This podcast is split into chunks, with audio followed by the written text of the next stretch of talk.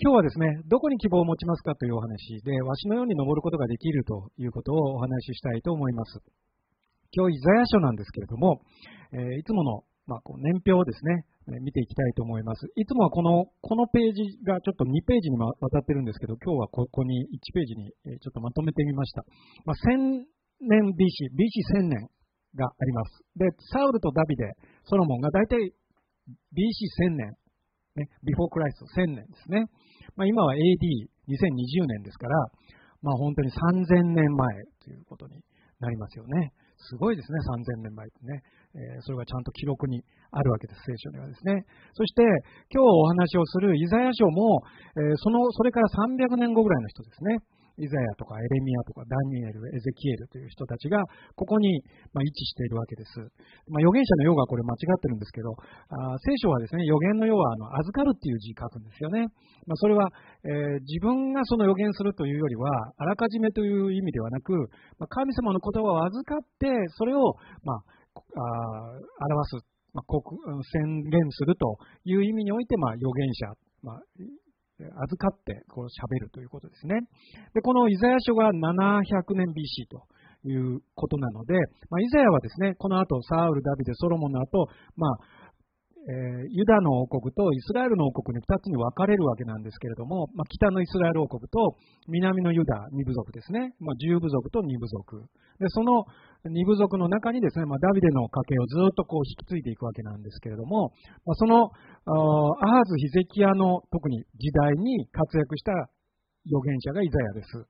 ね、ですから、まあ、この北イスラエルの方に使わされた預言者もいれば、南ユダの方に使わされた預言者もいるということですね。で、このイザヤは南ユダです。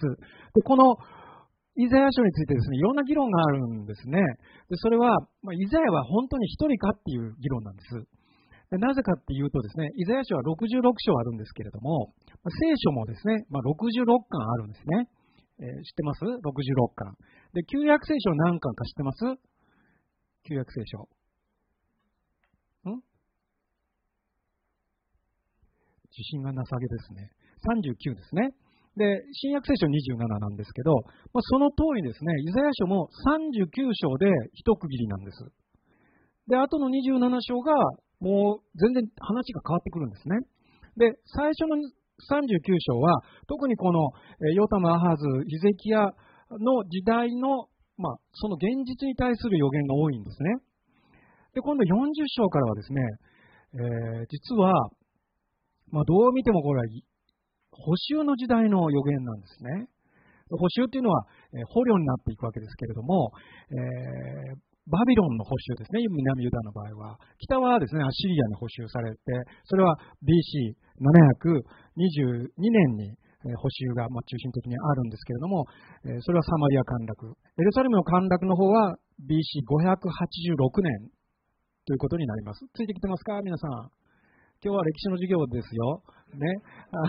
そうじゃないんですけれど、もうね、あの、私も歴史そんな強くないんですよね。あの、ただやっぱりこう、時系列的によ理解したいなという気持ちはよくあるわけなんです。で、不思議なのはね、まあ、その時の予言っていうのは目の前に人がいるから、ね、分かりやすいじゃないですか。でも40章からの予言は、どう見てもこのエルサレム陥落なんですよね。エルサレムもこう補修に向かって、あるいはこの後、補修に行った民、イスラエルのこう、まあ、ユダの民に対する予言であるというふうに見えるわけです。でそうすると、この間はですね、もう、以前は死んでるんですよね。で、この間どれぐらいあるかっていうと、だいたい150年あるんですよ。150年後の話なんです。私が皆さん今、こう、150年後の話を熱心に語ったらどう思います？みんないないよ、ここに。どんな若い人も多分いないね。だけど、こう150年後のはこうなりますってね。いや、私関係ないし、みたいな感じですよね。でも、この時代に生きていた人にさえも、この予言はものすごく勇気を与えたんです。力を与えた。でましてや、そのエルサレム陥落してですね、本当に保守になるというのは、捕虜になるというのは、もう国が滅びるということですよね。まあ、そういう人たち、約70年で帰ってくるわけですけれども、未来のことは分かりませんよね。まあ、いつ、本当に国が復興するのか。ねまあ、これをまあ、復興するという意味でリバイバルということを言えるわけですけれども、一回なくなった国がもう一度蘇るというね、まあ、まあ、本当に復活でもあり、蘇りでもあるわけですが、この時にどんなに苦しかったか、その人たちに向けての予言が40章からだと言われているわけです。だから、これはイザヤじゃないだろうと。ね、第二イザヤがいるんだろうとかですね、まあ、そういう説があったんですけれども、まあ、今もあるんですけれども、まあ、でもですね、本当に20世紀におけるいろいろな研究でですね、特に司会者本やですね、様々なことで、イザヤは一人だということが、まあ、確証されてきているわけなんですよね。まあ、タルムードとかそういうことから見てもこれは1人だと。2人で扱われているとかないんですよね、記録の中に。ですから、これは驚くべき、その150年後のことを文字通り予言している部分だということを覚えながらですね、そして最悪の時期、まあ、このイザヤがいた時も結構最悪だったんですけど、さらに最悪の時期に予言された予言だっていうのを覚えたいと思うんです。皆さんどうですか？今、結構最悪ですか？ね、このコロナ禍で、もう最高っていう人もいるかもしれないね。コロナでむちゃくちゃ儲かったっていう人いるそうですよ。ね、株がまた昨日も一昨日も上がってね、もう菅さん辞めるんだったらって言って500円以上上がったんですよね。なんか悲しいですね。私も牧師辞めるって言ったらもうすっごい人が来たらね、もう悲しいなと思うんですけど、まあ何でもいいんですけれど、でも本当にね、もう笑いが止まらない人もいるらしいんですよ。あんまりお会いしたことないんですよ。ね、大体そういう人はこういうところで笑わないんですよ。儲かっててもね、もう私は苦しいですとか言ってね、嘘だろってね、思ったりするんですけど、まあいいです。えー、そういうですね、本当に、えー、ほとんどの人はもう苦しんでいる。命の危険を感じている。ね、こんなことないですよね。私たち生きてきた中でそうそうない時期ではないかと思います。いつまで続くのかもわからない。ねまあ、その時に、まあ、今日の御言葉はあふさわしいと信じます。第一番目に神は疲れることがなく私たちに力を与えるというところを読みたいと思います。イザヤの40章28節あなたは知らないのか聞いたことがないのか主は永遠の神、地の果てまで創造した方。疲れることなく弱ることなくその英知は計り知れない。ねまあ、今日ここに H さんいらっしゃるんですけれど、H さんどこ？あ、こっち。はい、はい。志田 H さん。ね。まあ、ここから取られたのか知らないんですけれども、素晴らしいお名前ですよね。えー、その H は計り知れないと書いてあります。神様のご性質っていうのがありますね。で、これはですね、えー、聖書全体を研究されてきて、その神様のご性質がここに、えー、凝縮されているということができると思いますが、まず永遠の神というのはなどういう意味でしょう？永遠の神って分かりますか？ね本当に分かるようで分からない。まあ、例えばこういうことです。それはですね、時間に対して無限だということですね。つまり時間に制約されないです。ね、私たち時間に制約されますね。私、こう、ね、運年生まれですけど、これはあの何年生まれで何歳っていうのは時間の話ですね。だから、日々刻々年取っていってるんですね。まあ、つくし君はまあ1歳ですから、私と60歳違いなんですね。で、そうするとですね、もう日々、毎週成長してるんですよね。私、毎週、衰えてるのかどうかわかんないんですけど、まあ多分そっちですね。で、その、それは何かっていうと時間ですね。私たちは時間によって変化するんです。ね、神様は時間によって変化されないんです。なぜなら、時間を支配してるから。ね、ですから、時間は関係ないんです。まあ、神様だいぶ年取りましたねっていうことないんです。ね、皆さんなんか白ひげのね、おじいさんをね、あのー、想像される方も多いんですけど、そんなことないんです。ねえー、永遠だというんですね。始めもなく終わりもない。そして、地の果てまで想像した方というのは、すべてのものを想像し、理解しておられる。まあ、昨日、えー、藤沼先生がここで喋ってくださった中でですね、まあ、創世記見てね、これもうビッグバンそのものやんって思ったって言われて、すごく私もですね、あの非常に、感謝したんですね。もう光あれって言ったらあったって、まあ、それビッグバンじゃないかっていうね、もう聖書はそのまま言ってるじゃないかっていうことをおっしゃっていました。す、え、べ、てを創造された方、そして疲れることなく弱ることがないと書いてあります。それは、えー、後で詩篇読みますけれども、まどろむこともなく眠ることもないっていう意味ですね。まあもう神様がもういい加減疲れたっていうことはないっていう。ね、皆さんどうですか？今日疲れたっていう方います？ね。結構うなずいておられますけど、まあ、結構疲れを覚えてますよね。まあ、コロナ禍にも疲れてるし、また日曜日で,、まあ、月曜日だと思って、9月の月曜日だと思うと、もうゾッとするっていう人もいるかもしれないんですけれども、まあ、今私たちは素晴らしい時間を過ごしているので、まあ、疲れながらもですね、ここに集まれる祝福をぜひ味わっていただきたい。そして帰るときには元気になって帰っていただきたい。えー、そういうふうに神様は願っていると信じます。で、えー、H は計り知れない、まあ、H さんいますけども、ご自身と他のあらゆるものを完全に永遠の初めから知っているっていう意味だそうです。知っているってね。知られてるって怖いじゃないですか。すべて知られてるって言ったらね、怖いけど、でも神様が私たちを知っているのは別に私たちを責めるためではないんですよね。もう私たちはイエス・キリストによって完全に許されました。だから知られているっていうのはね、愛されるためですよね。ハレルヤ。ね、私たちは知られていても、こんな秘密知られてどうしようって思うことがあっても、イエス様は、神様は、精霊は私たちを愛するためにそれを知っているっていうんですね。その一つ一つ扱われる。そのために、この英知が用いられているっていうことなんです。ハレルヤ。神様はですね、本当に素晴らしい方だということを、えー、知っていただきたいと思うんですね。それがこの短い説の中にも表れています。疲れた者には力を与え、勢力のない者には勢いを与えられるとあります。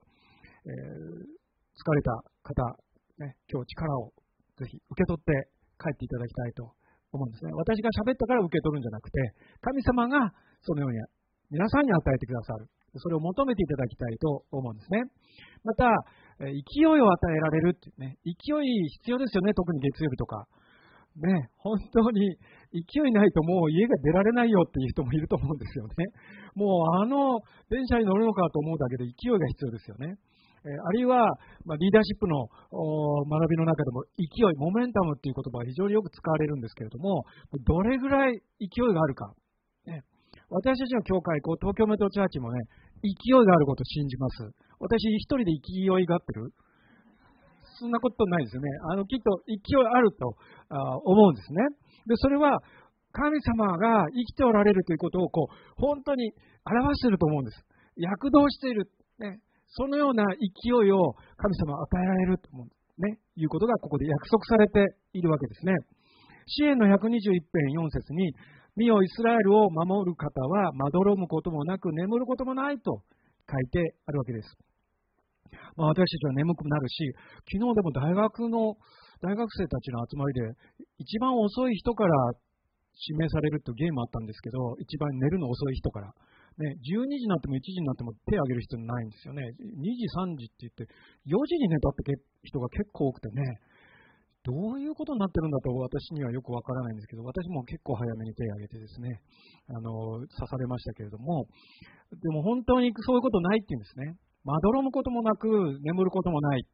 ね、神様はもう、ま、目真っ赤にして頑張ってるかって、そんなことない。ね、そうではなくて、いつも起きていて、どんな時にも答えてくださる。ね、そのことを本当に感謝します。2番目はですね、一方で私たちは疲れ倒れるって書いてあります。え、30節若者も疲れて力尽き、若い男たちもつまずき倒れる。ねえー、若い人がそうなんだから、年取ったらもっとそうだと思いますけれども、ここに、えー、若者も疲れて力尽き、若い男たちもつまずき倒れるというのは、まあ、補修の時を指しているのだろうと思うんですね。本当に国がなくなってしまう、滅びてしまうことは、もうどんな世代にとっても、もう絶望しかありませんね。え、私たちが仮にこの日本がなくなってしまうようなことがもう想像できませんけれども、彼らも想像できなかったわけですよね。神様がいるから大丈夫だと思っていたけれど、でも結果的にですね、この補修、捕虜になって、えー、行かれる人たちが大勢出たわけです、えー、もちろんエルサレムやその周辺に残った人たちもいるわけですけれども、もう国はですね、えー、滅びてしまった。エルサレムの神殿も、えー、全て破壊されてしまう。そのような、え知っている人たちにとってはですね、もうその栄光を見る影もない。ね、もう荒れ地になってしまう、そのようなこと、まあ、日本も、えー、戦争でそういうことを経験したかもしれないんですけれども、私はそれは知りませんけれど、でも本当にそのような国が滅びたと思うようなこと、それが実際に起こったわけですね。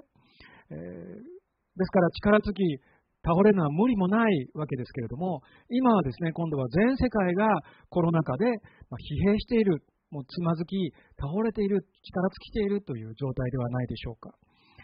フォーブスというまあ、ニュースレターの中でですね、こう若者のうつや不安がコロナ禍で2倍に急増したということが書いてありました。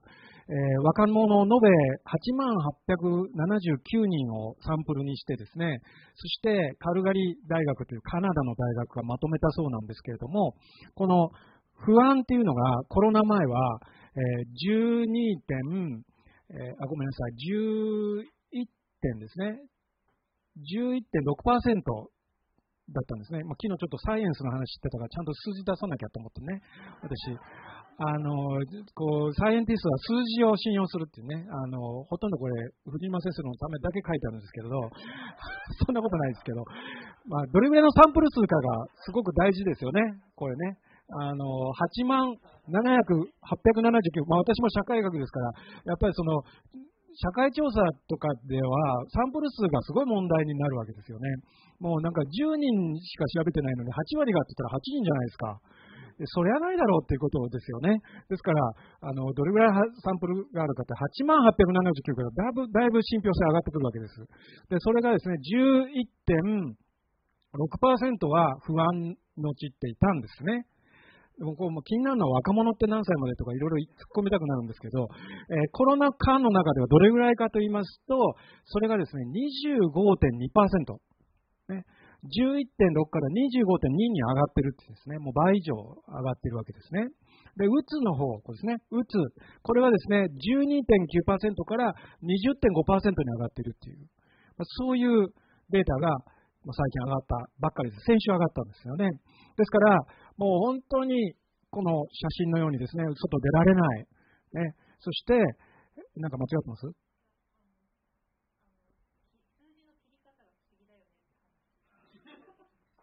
あ、こちらにもあの科学者がいらっしゃいました。失礼、失礼いたしました。えー、今度東大の大学院に入られてですね、もう本当にサイエンティスト。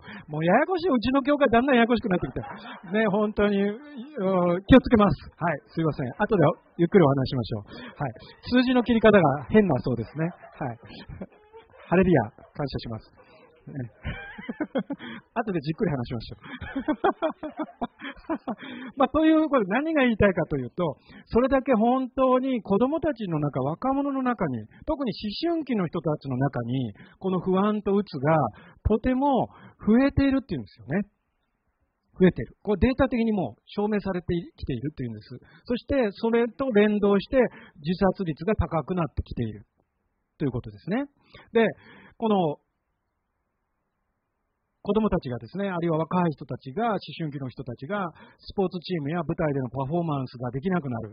で学校での課外活動にも参加できず、えー、卒業式や入学式という節目も行われない。あるいはオンラインである。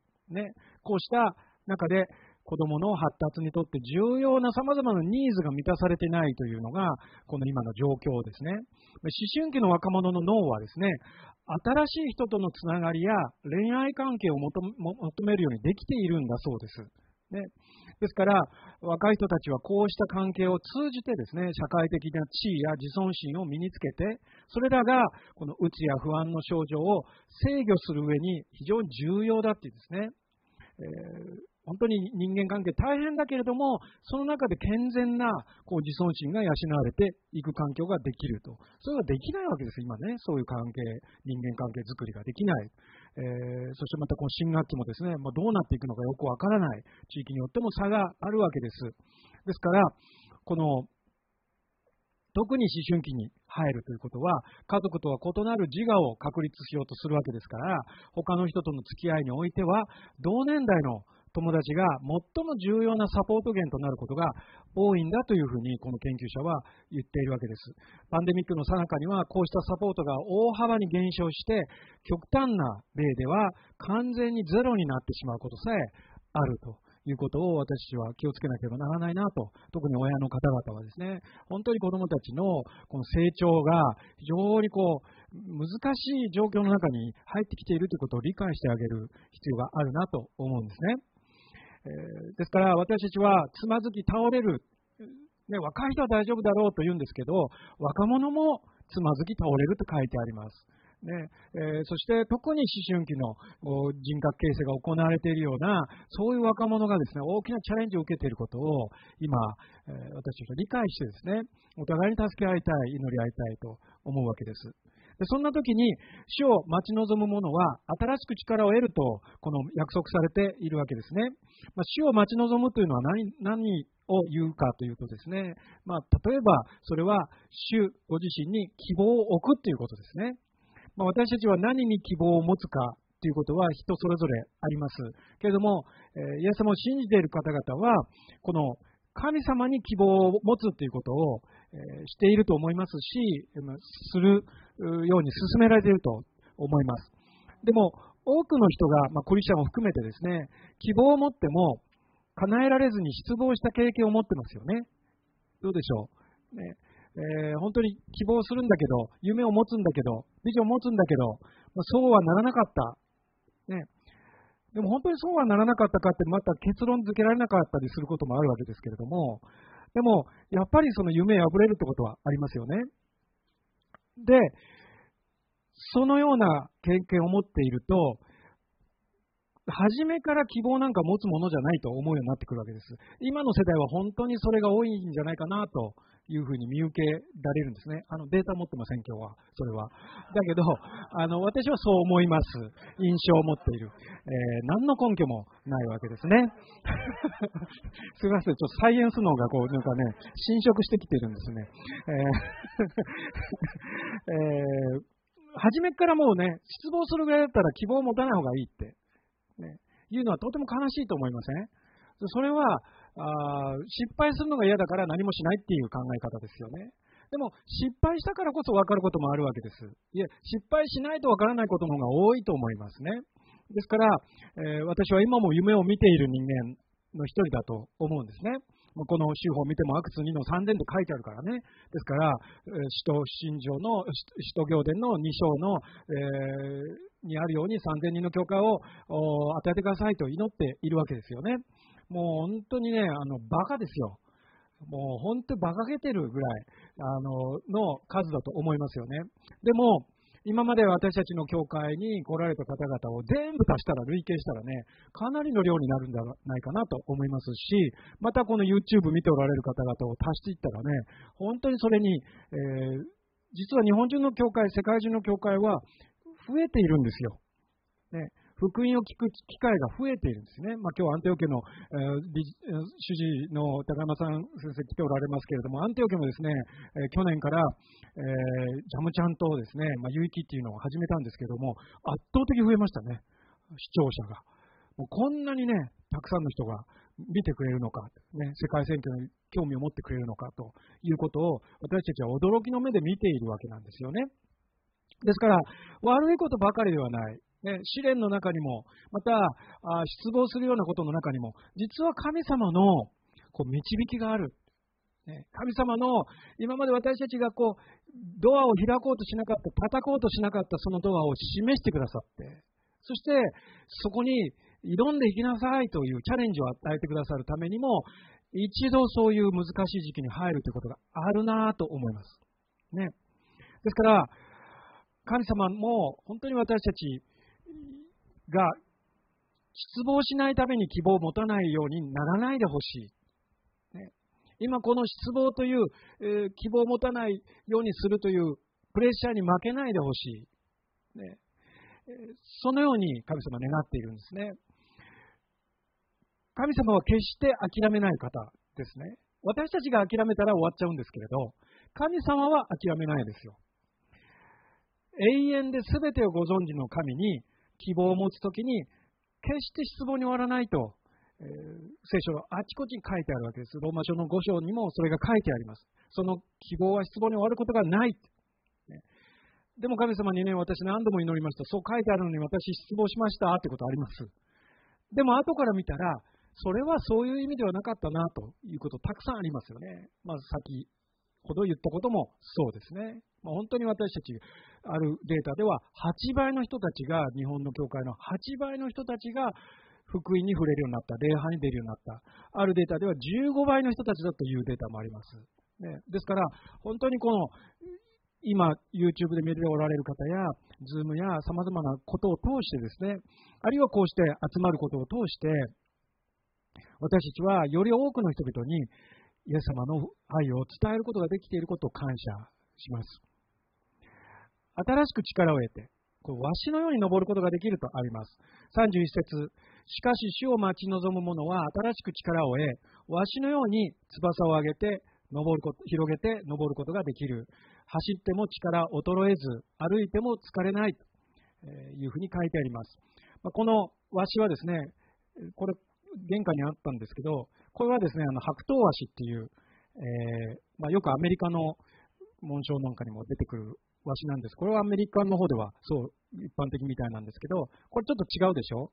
これはあのイスラエルの方ではですね、あの草原和紙っていう和紙だそうです。ですから、ちょっと種類が違うんですけれども、まあ、いずれにしても和紙というものの性質っていうのを少しお話ししたいと思います。これはですね、非常に美しい、鳥ですね、まあ、非常に大きい、まあ、鳥の中でも王者と言えるようなものであると思うんですけれども、えー、わしはですね、この鳩や他の鳥みたいにバタバタこうやってあの羽ばたかないんですよね。そうではなくて、もう風に乗ってスーッとこう上がっていって、そしてこうぐるぐる回りながら獲物を探してですね、そしてもう一気に動かして、その、えー、獲物を捕まえるという鳥ですね。ですから、まあ、上昇気流を読む、えー、あるいは風を読む達人だということができるわけです。まあ、風はまあ、聖書的に言えば、まあ、精霊ということもできるかもしれません。ですから、本当に神様の導きに従ってですね、こう上がっていくような、まあ、そういうようなあ姿だと言い換えることができます。非常に神秘的で美しくて、また空で権威あるもののように飛んでいるんですけれども、えー、研究で分かったことはですね、多くのワシは5年、50年以上生きるっていうんですね。びっくりですよね、50年以上生きるというのはですね。その中で多くのわしが試練の時期を通過するそうです。だいたい30歳ぐらいですね、になると、翼が全部抜け落ちてしまうんですね。まあ、どんな鳥でも翼が生え変わることはあるんですけど、このワシはですね、翼が抜けて生えて抜けて生えてじゃなくて全部抜けちゃうそうです。そしたらどうなるか、ね、こうかっこいいんですけど、飛べなくなるわけです。羽がなると、なくなると。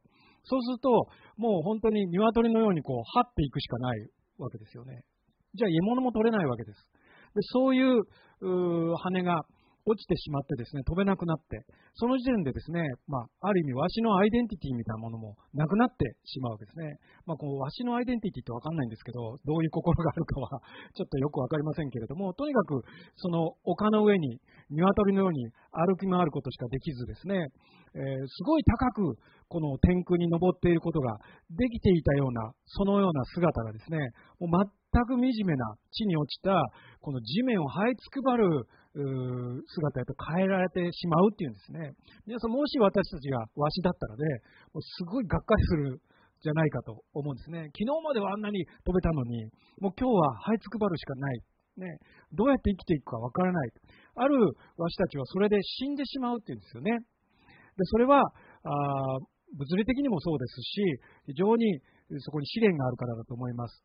でわしは山の山の岩場を探してそこへ行きます。そして日の光が当たるところに行きます。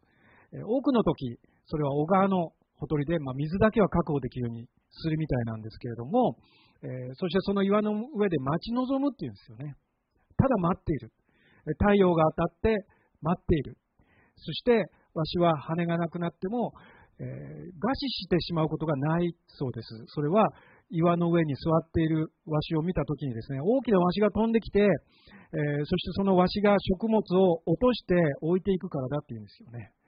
結構、独立しているかと思ったら、助けてくれるのかなと思うわけですけれども、ですから、このワシが死ぬのは、食料がないからではなくて、まあ、がっかりしたからじゃないかというふうに言われているわけですね。もう希望がないと思ったらね、あの死ぬっていうんですね。ま、人間でもですね、よく言われていることは、漂流してですね、もういつ助けが来るかわからないような海で漂流している人も、その、食物があってもですね、生きられない場合、それは希望を失う時に生きられないそうですね。でも、食物がなくなっても水がなくなってもまだ生きていられるのは、いつかもうすぐ助けに来てくれるということを信じている人は生きられるっていうことが、実際に起こりますよね。ですから、死ぬというのはですね、私たちの外側から死ぬのではなく、私たちの内側から死ぬんですよね。この生き物は。内側が失望したら、もうそれだけで死んでしまう。今、自死がこれだけ多いのもですね、みんな元気ですね、ほとんどね。もう私は餓死しそうだから自殺するって言ったらあんまり聞いたことないですね。そうじゃなくて元気で、普通に生活できるのに、あ私はもう絶望したって言って死ぬんですよ。ですから私たちは人間というのはですね、外側から死ぬんじゃない、内側から死ぬんですよね。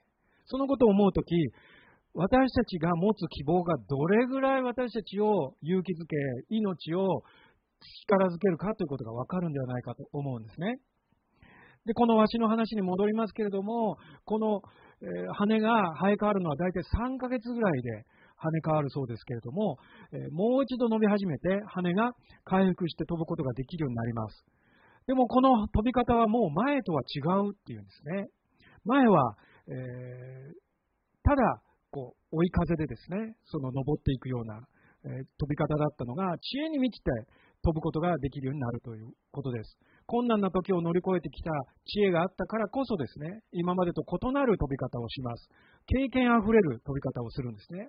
今度飛ぶときは風に対して敏感で繊細な飛び方ができるようになるんですね。もう同じように羽ばたかなくてもいいですね。皆さんもう一生懸命羽ばたいてる人います？今。もう本当にこう、むちゃくちゃ一生懸命で、ちょっとだけなんか1センチだけ浮いたみたいな。ね、そういう希望の持ち方もあると思うんです。ね、もちろん一生懸命もう、ジタバタしなきゃいけない時もあるでしょう。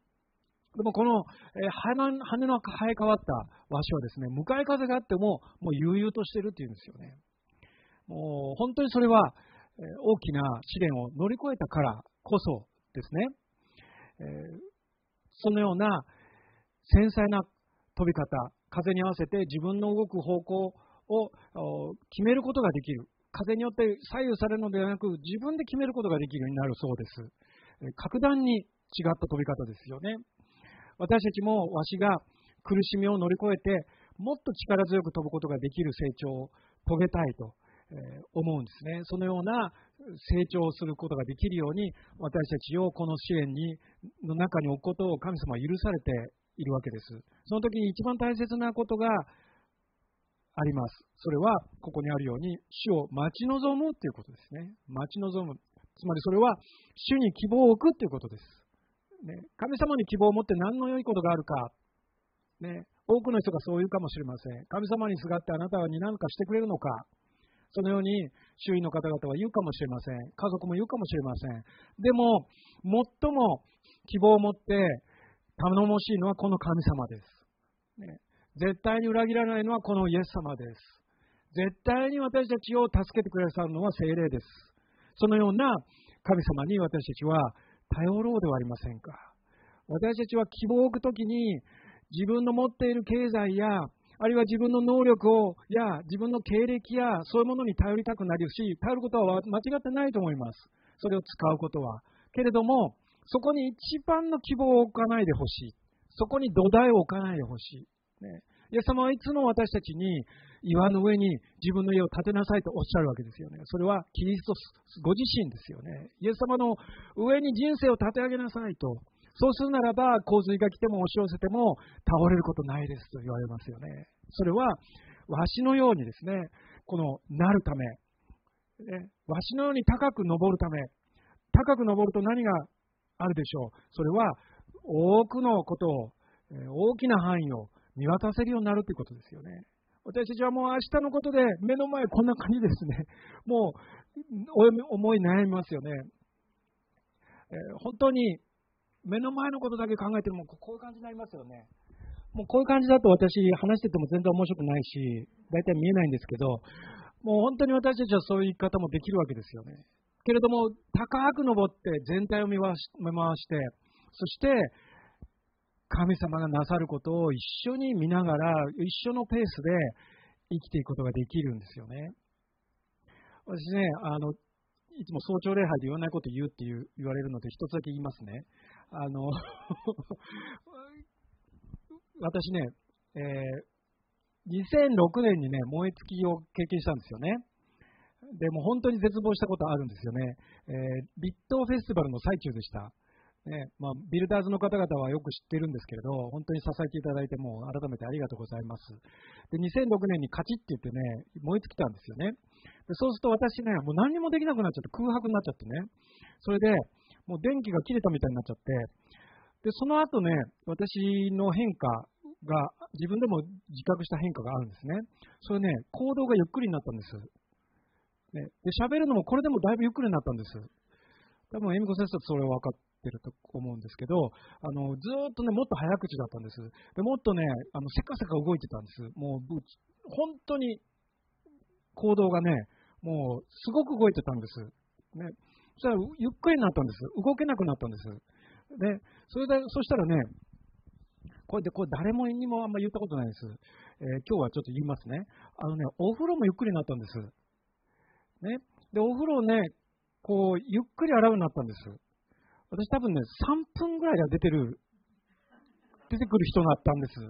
もうもちろん、ジャジャジャジャジャジャジャって言って、もうすぐ出てたんです。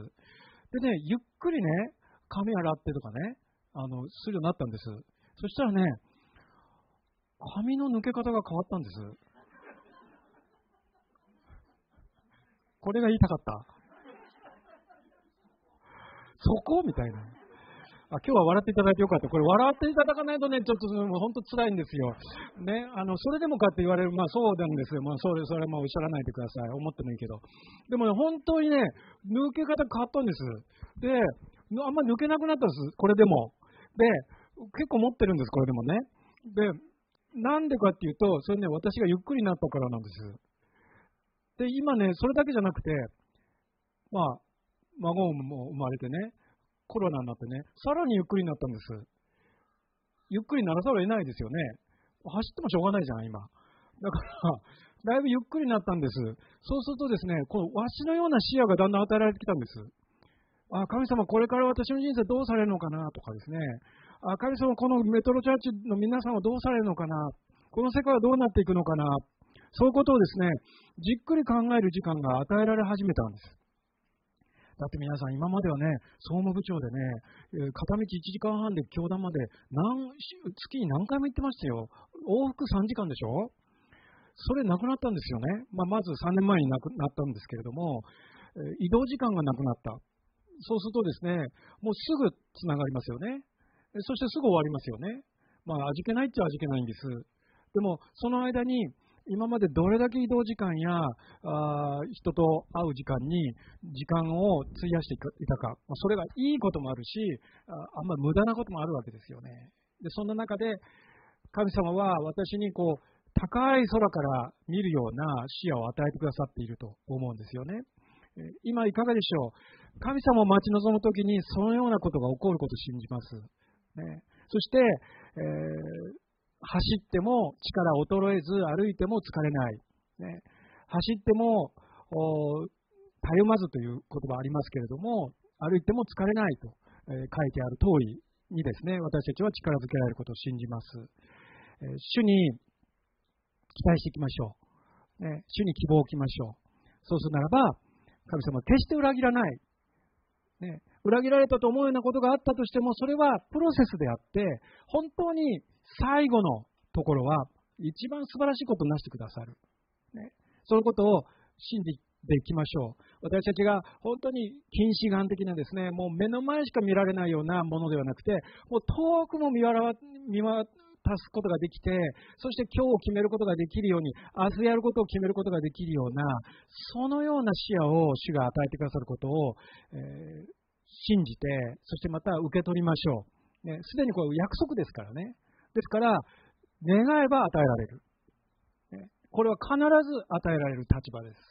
ね、ですから私たちは、主に新しいアイデンティティを与えていただきましょう。新しい力を与えていただきましょう。新しい、その、衰れな、衰えることなく、疲れないという、この、体だけでなく心と霊を与えていただきましょう。お祈りいたします。天皇父様ありがとうございます。今日このようにして、私たちはわしのように高く登ると、共に見てまいりました。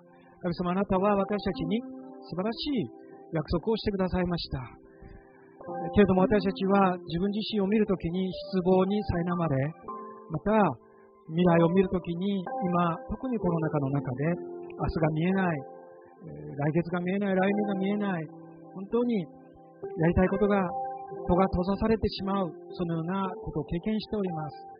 けれども、主よあなたはこのことも益としてくださって、そして私たちが神様に希望を持つことをやめないように、待ち望むことをやめないように、わしのように翼を広げて登ることができるように、走っても力を取れず歩いても疲れないものになるように、主が導いてくださることを感謝いたします。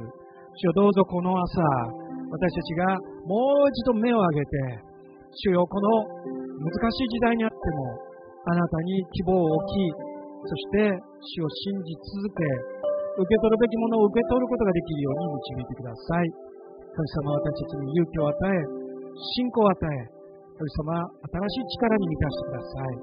心からお願いをいたします。尊い主の皆によってお願いいたします。アメン。